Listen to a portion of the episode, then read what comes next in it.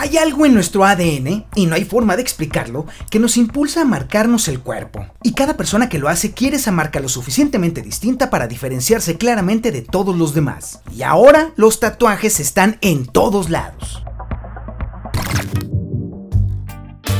Deportistas, estrellas de cine y hasta jefes de Estado. Un ejemplo es Justin Trudeau, el primer ministro de Canadá. Según cifras del Consejo Nacional para Prevenir la Discriminación, el CONAPRED, una de cada 10 personas en el país tiene un tatuaje. Eso significa que al menos 12 millones de mexicanos están tatuados. Hoy ya es algo prácticamente normal y ya vemos que cada vez más y más convenciones de tatuajes se realizan no solo en nuestro país sino también en todo el mundo. Pero hace solo 50 años los tatuajes eran muy inusuales y por raro que parezca, en muchos lugares del mundo aún siguen siendo una rareza. En China está prohibido que aparezcan en televisión. En Japón aún está prohibido que personas con tatuajes puedan utilizar albercas públicas y spas. Y en los Emiratos Árabes, los aspirantes al ejército deben eliminarlos para poder unirse. Los humanos han marcado sus cuerpos desde el inicio de la civilización. No hay forma de determinar dónde exactamente surgieron, pero lo que sí es claro es que tenemos el impulso natural de marcar los eventos importantes. Los antropólogos descubrieron que culturas antiguas que nunca se conocieron desarrollaron sus propios tatuajes y tradiciones relacionadas con ellos. Otzi, también conocido como el hombre de Similaun o el hombre de Haus-la-Bloch, es una momia humana congelada que data de más de 5000 años y tiene 61 tatuajes, lo cual prueba sin lugar a dudas que este fenómeno es sociológico. Mi nombre es Antonio Zapata, mejor conocido como El Reportero, y en este podcast que inaugura la participación de nuestros podescuchas que nos mandaron por WhatsApp y Telegram sus opiniones sobre los tatuajes, exploraremos cómo una costumbre milenaria casi se pierde y hoy es toda una moda. Muchos de los tatuajes que vemos hoy vienen de antiguas tradiciones que los usaban como escudos y como muestras de logros en batallas. Su uso era común en comunidades indígenas de todo el mundo durante milenios y generalmente tenían como parte de su tradición la llegada a la mayoría de edad, la pertenencia a un grupo o a una tribu o como fuente de poder espiritual. Las primeras herramientas para hacer los tatuajes eran simples, como espinas o pedazos de hueso, así que los diseños que se podían hacer con ellos eran patrones geométricos muy simples. Los símbolos se inspiraban en el ambiente que rodeaba a los realizadores, así que representaban plantas, animales, olas, montañas, el sol y las estrellas. El tatuaje era, y por supuesto todavía es un ritual doloroso, y una vez terminado marcaba el lugar de quien lo recibía en la comunidad, especialmente en las culturas insulares del Pacífico, como la isla de Samoa. Estas tradiciones se desarrollaron sin interrupción por generaciones hasta que llegaron los europeos. Y en Europa el tatuaje se vio poco por casi mil años, sobre todo porque el cristianismo, el judaísmo y el islam lo condenaron como una profanación del cuerpo. Cuando el explorador británico James Cook llegó a la isla de Tahití en 1769, registró las prácticas de los indígenas y escribió que ambos sexos pintan sus cuerpos. Tatú, así lo llaman. La palabra tahitiana tatú es la que hoy se usa en todo el mundo y obviamente derivó en lo que hoy se dice tatuaje. Tan pronto como los europeos descubrieron el tatuaje, comenzaron a borrarlo. Colonizadores y misioneros que hacían viajes como el de Cook tomaron control de las islas y prohibieron el tatuaje tradicional, porque una vez que les quitaban el tatuaje era más sencillo subyugar a sus habitantes a los ideales occidentales y romper estos patrones locales de poder y de creencias. Aunque el colonialismo y la iglesia lo intentaron, no pudieron eliminar por completo estas tradiciones, e irónicamente fueron los propios exploradores los que la mantuvieron, pues registraron en sus reportes no solo las prácticas, sino los mismos diseños de las marcas corporales, que ahora en nuestros días se usan como referencia para los tatuajes modernos.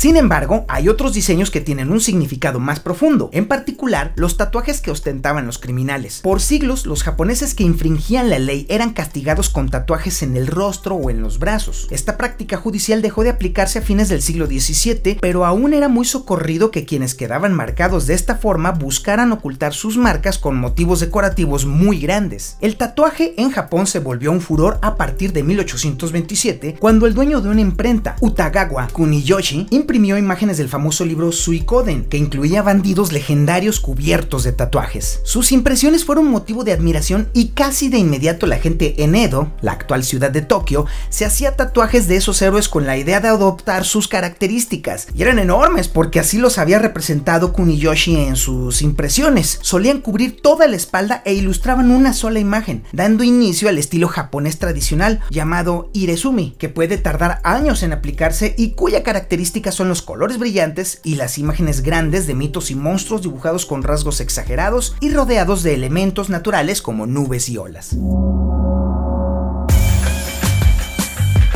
El gobierno japonés prohibió el tatuaje en el siglo XIX, por lo que inicialmente el irezumi lo usaban quienes querían verse peligrosos, malos, de respeto. El uso de tatuajes en Japón hoy es legal, pero en ese país aún se lo asocia mucho con la criminalidad con la que evolucionó por generaciones, y la forma artística se volvió un símbolo visual de la mafia japonesa yakuza. Para mí los tatuajes es el estigma delincuencial pero en el resto del mundo esta tradición japonesa influyó muchísimo, y es por eso que hoy aún vemos olas, viento y peces koi que empezaron hace más de un siglo en una remota isla del Océano Pacífico. También vemos corazones y flechas en muchos tatuajes, pero ese es el estilo americano clásico, y originalmente solo lo usaban los marineros, tradición que también se remonta muchos siglos atrás. Sus imágenes solían incluir iniciales, temas náuticos y símbolos patrióticos, y sus diseños se dejaban en hojas de papel llamadas flash y se elegían de la pared de los lugares donde se aplicaban, lo que unificó criterios como los de la golondrina, que se tatuaban solamente quienes lograban navegar 5.000 millas náuticas, o sea, 9.000 kilómetros, que en ese tiempo era extremadamente difícil y peligroso. Así que si un marino con dos o más golondrinas en su cuerpo se aparecía, era considerado toda una leyenda de los mares. Tatuarse un barco de vela solo lo podían hacer los marineros que habían logrado la proeza de rodear el Cabo de Hornos, en la costa sur de Chile. También se hacían tatuajes para mostrar los lugares exóticos que habían visitado. Ese estilo de tatuajes se extendió cuando apareció la primer máquina para hacer tatuajes en 1891, lo que hizo el proceso mucho más rápido, sobre todo para quienes comenzaron a hacerse tatuajes con un propósito económico, particularmente quienes tenían la ambición de ser atracciones de circo. Esto tuvo muchísimo impacto en las zonas rurales de Estados Unidos, en donde se creó ese estilo de iconos de bordes gruesos, bloques de color brillante y sombreados negros. Anteriormente se conocía que los tatuajes se los hacían los presidiarios. Esa era la idea de hace algunos años.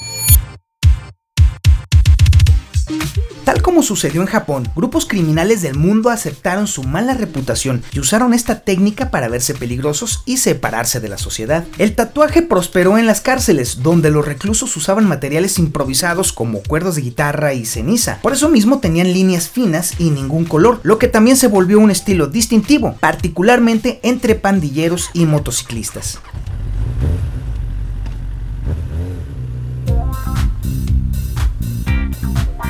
Pasaron muchos años hasta que en los 70 los tatuajes comenzaron a aparecer en fotos de moda y revistas influyentes. De esa forma comenzaron a aparecer establecimientos de tatuajes donde además de los tradicionales se ofrecía a los clientes inventar sus propios diseños, así que ya no solo se usaban para crear cierto tipo de personas o de grupos, sino que también atrajo a nuevos tipos de clientes.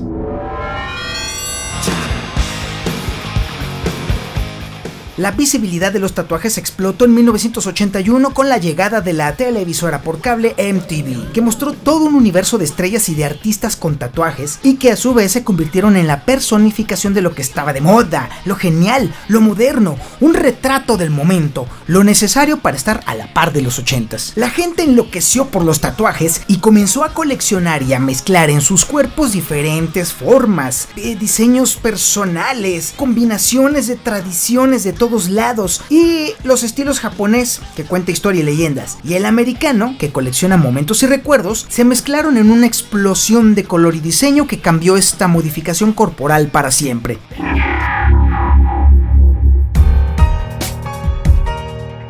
Después de MTV llegó Internet y los tatuajes se duplicaron, sobre todo desde la aparición de Instagram. Obviamente, con el incremento de tatuados también se ha disparado el número de arrepentidos, creando una nueva industria multimillonaria que en 2016 facturó 11.600 millones de dólares en el mundo y se espera que para 2023 esa cifra alcance los 27.300 millones de dólares que pagarán las hordas de lienzos ambulantes que terminarán retractándose y rectificando su aventura con la tinta. India, Japón, Estados Unidos, Italia, México y Brasil, en ese orden, son los países que más arrepentidos aporta al mundo la remoción de tatuajes. Y por supuesto no solo se trata de razones personales, sino también por presión u opinión de terceros. Por ejemplo, una vez estaba conociendo a un chavo que era muy amable, buena persona, me encantaba su forma de ser, hasta que me mandó una foto sin camisa y tenía tatuadas las caras de sus dos hijos. Y yo no sé, imagínate tener sexo con alguien que tenga a las personas tatuadas en el pecho y luego sus hijos viéndote y pensando, tú no eres mi mamá imposible, imposible. Así que terrible, pero la verdad ya no salí con él.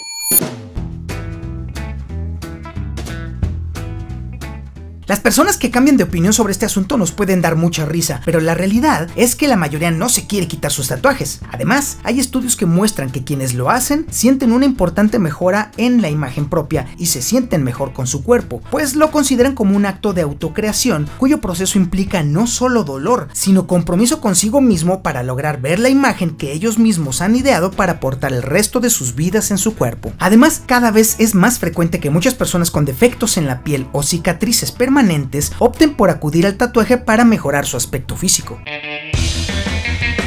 Pero no solo los abjurados la tienen difícil, pues el camino del tatuaje todavía es largo en cuanto a prevenir la discriminación laboral y en general contra personas con modificaciones en la piel. Aún existen empresas que en sus reglamentos de reclutamiento, así como los de ética, especifican que para pretender un puesto entre sus filas no se permiten tatuajes ni perforaciones. Respecto de mi hijo adolescente, lo persuado para que lo piense, pues una decisión momentánea podría no ser la mejor para cuando esté adulto.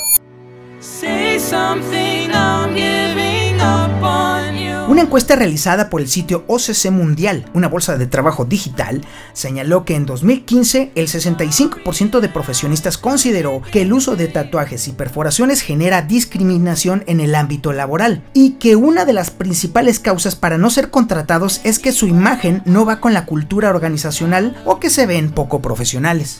Creo que cada persona le da su significado me gusta a veces verlos en, ciertas personas y en ciertos lugares, pero personalmente no los usaría, no los llevaría conmigo porque siento que mm, mm, mm, como que todavía no estoy tan abierta a eso, no, no significan algo importante ni tampoco me marcaría el cuerpo para representar algo o para mostrar algo. Creo que tatuarse es una decisión personal y definitiva. No obstante, no tomaría semejante decisión teniendo en cuenta que durará para toda la vida. Y no me imagino de 60 años con una mariposa en la parte baja de mi espalda, a decir verdad. A veces luego las rosas parecen lechugas, este, les cuelgan no sé, ciertas partes del tatuaje y no sé, con el tiempo se ve muy, muy raro. Lo he visto en los pacientes que trato, ah, no, no se ve bien. Así que al menos que te vayas a quedar como modelo el resto de tu vida, pienso que es mala idea hacerte tatuajes. Pero, a fin de cuentas, cada quien es responsable y puede hacer con su cuerpo lo que tenga a bien para él. Tatuajes de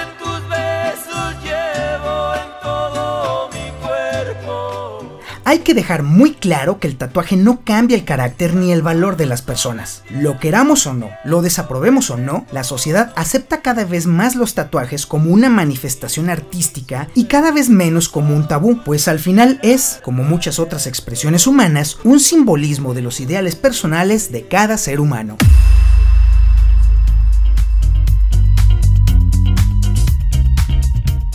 Quiero agradecer a los podescuchas que amablemente me ayudaron en la producción de este podcast. A Araceli Flores, Ivonne Marín Valenzuela, Luis Vázquez, Rocío Zapata y al tremendo Tachi. Muchas gracias por prestarnos su voz y su opinión, que siempre será la más importante.